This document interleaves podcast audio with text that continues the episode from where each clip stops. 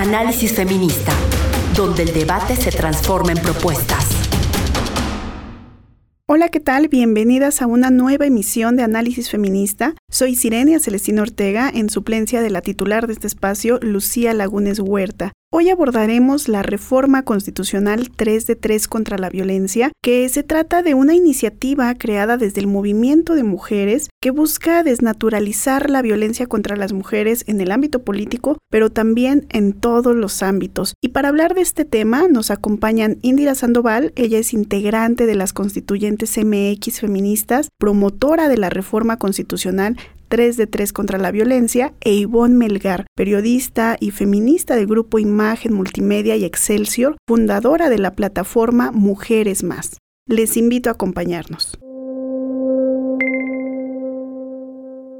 Eh, ¿En qué tenemos que estar poniendo atención para dar seguimiento a la aplicación de la ley 3 de 3? Sí, muchas gracias. Bueno, es muy importante que todas y todos sepamos que eh, invitaría incluso a Sirenia a llamarla como tal. Es una reforma constitucional, va más allá de una ley. Y la reforma constitucional 3 de 3 contra la violencia, eh, lo primero decir es que lleva una, gran, lleva una gran prisa porque ya aplica para el proceso electoral 2023-2024 que inicia en septiembre y que esto no necesariamente requiere de una armonización legislativa, sería lo ideal, pero nada lo impide a que ya entre en aplicación. Esto un poco como para saber qué sigue. Sin embargo, para su aplicación en la administración pública o en el Poder Judicial, requiere eh, una mesa técnica de trabajo que se instalará próximamente con legisladoras y con las consejeras electorales y con, el Consejo General del INE para su aplicación tanto en lineamientos como en términos de armonizar algunos reglamentos. Posteriormente a ello, habrá que poner mucha atención en las leyes secundarias y reglamentarias para su cabal funcionamiento, colocando énfasis en el poder superior de justicia en cada uno de los tribunales de los estados porque acordemos que tiene que ver con las sentencias y tenemos que revisar las carpetas judicializadas o estos expedientes con los que deben dejar de calzar los escritorios y colocar por enfrente la justicia a niñas, a niños, a mujeres y dejar de proteger a cualquier agresor que se encuentre en este supuesto. ¿Qué vamos a hacer las defensoras de derechos humanos? Bueno, exigirle a todas las autoridades que hagan lo que le toca en términos de prevenir, de atender, de sancionar, de investigar, porque tiene que, como toda norma, tener una aplicación y una política pública e instrumentar eh, presupuestos y nuevas áreas. Pero también la sociedad civil no vamos a dejar que la 3 de 3 se convierta en un arma eh, de guerra sucia como un instrumento contra adversarios, por lo cual vamos a estar muy atentas y vamos a, a, próximamente a llamar a tres cosas. Uno, a la conformación de la Observatoria Todas MX 2024, que ya tuvo su primera versión en 2021. Dos, a un gran seminario a todas las mujeres que estuvieron participando desde los estados, a las organizaciones de la sociedad civil, a, poder hacerlo junto con las legisladoras locales, consejeras electorales para la comprensión de la norma y su aplicabilidad, tanto en lo electoral como en otro tipo de cargos. Y tres, una gran campaña denúncialos si conocen a los agresores, deudores, acosadores que estén siendo postulados o que quieran ocupar un cargo, que lo denuncien. Pero en ese orden, si vamos primero por la denuncia sin comprender la norma, creo que colocamos en mayor riesgo a las mujeres. Si vamos también a un asunto de eh, desde la armonización sin antes tocar un poco base, cómo van a ser los mecanismos de verificación, podríamos estar equivocándonos. Entonces, todavía viene una suerte de comprensión y aplicabilidad, pero creo que todo mundo debe saber que el vernos juntas y unidas va a tener que ser la constante, que se vayan acostumbrando a vernos, a construir ideas en favor de las mujeres desde la pluralidad de las ideas. Necesitamos varias tareas eh, asumirlas, ¿no? Particularmente nosotras, nosotros en, los medios de comunicación, creo que vamos a tener eh, que ser muy responsables, pero también muy disciplinadas. Seguir el tema, no cansarnos eh, y estar muy respetuosas también de los procesos donde, como bien dice Indira, pueden darse usos políticos de este instrumento pero creo que hay que acompañar eh, con la visibilización de los procesos, sí de los personajes, porque finalmente se trata de personas, pero creo que debemos hacer presión de entrada en tres instancias, en el caso de los medios de comunicación, que es los partidos políticos. Creo que las diputadas y los diputados que abrazaron la 3 de 3 y las senadoras y los senadores están obligados en sus propios institutos políticos a hacer una especie de pedagogía, de vigilancia, de observatorio para ver qué perfiles están empujándose y cuando aquellos perfiles sean violentadores, decir, este no va y este no puede. Y yo creo que esa inhibición va a ser muy, muy importante y muy potente en esta coyuntura aunque va a haber resistencia. En la segunda instancia que me preocupa muchísimo es el Instituto Nacional Electoral.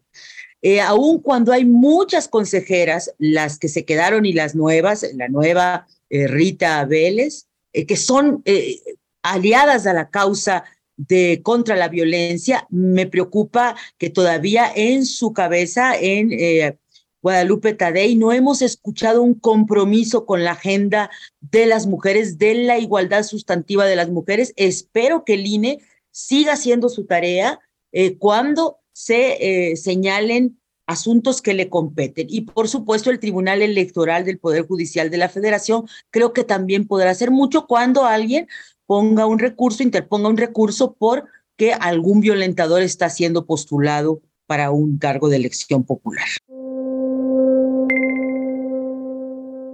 Y me gustaría hacer una última ronda de participación de nuestras queridas invitadas de este día, Ivonne Melgar, Indira Sandoval, que han sido también íconos, que han sido promotoras importantes de esta reforma constitucional en todo el país.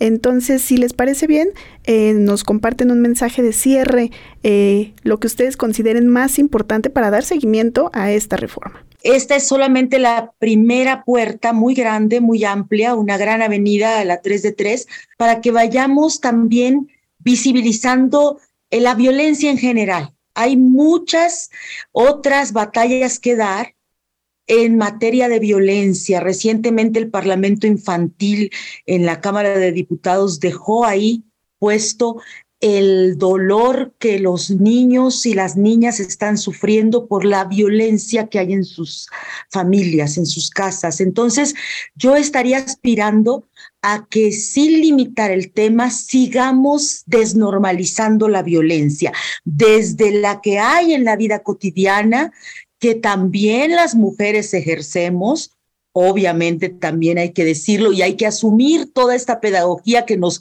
convoca a horizontalizar las relaciones y un desafío que como periodista, como feminista y como defensora de la democracia constitucional creo que tenemos que es más complejo es desnaturalizar y aprender a comunicar lo que es la violencia política en razón de género, que sería la expresión mayor y que me parece que todavía no estamos sabiendo digerir y distinguir. Dos grandes retos que tienen que ver con este avance que ahora celebramos y del que nos hacemos cargo. Y muchas gracias por este espacio.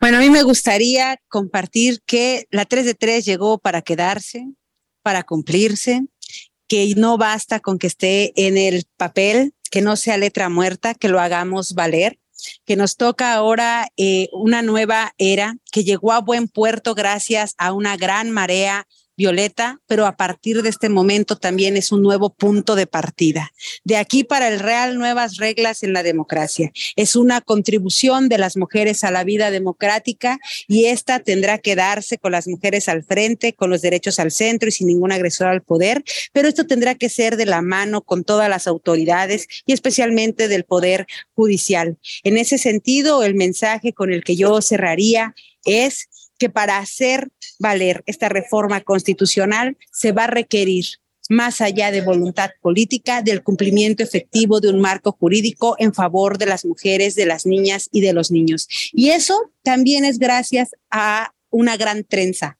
otro 3 de 3, a las defensoras de derechos humanos, a las legisladoras y a las periodistas. Y no quiero dejar de mencionar y agradecer a CIMAC Noticias que además de la cobertura que hizo y el micrositio especial para el seguimiento de la 3 de 3, y a nuestra querida Ivonne Melgar, porque en las plumas de ambas plataformas, espacios y personas que, que, son ustedes, pudimos tener este gran eco para que se siga promoviendo esta gran iniciativa y especialmente hoy en el marco del Día Nacional de la libertad de expresión en México, porque las noticias deben dejar de ser la nota roja de las mujeres asesinadas y desaparecidas que lucran los medios de comunicación para convertirse en noticias feministas que también coloquen en las primeras planas los días gloriosos del feminismo que están transformando la historia de este país, al cual no asistimos a esta cita como espectadoras, sino como hacedoras de esta gran historia y lo hicimos todas, por todas y por las que vienen. Muchísimas gracias eh, y ningún agresor al poder. Análisis feminista, donde el debate se transforma en propuestas.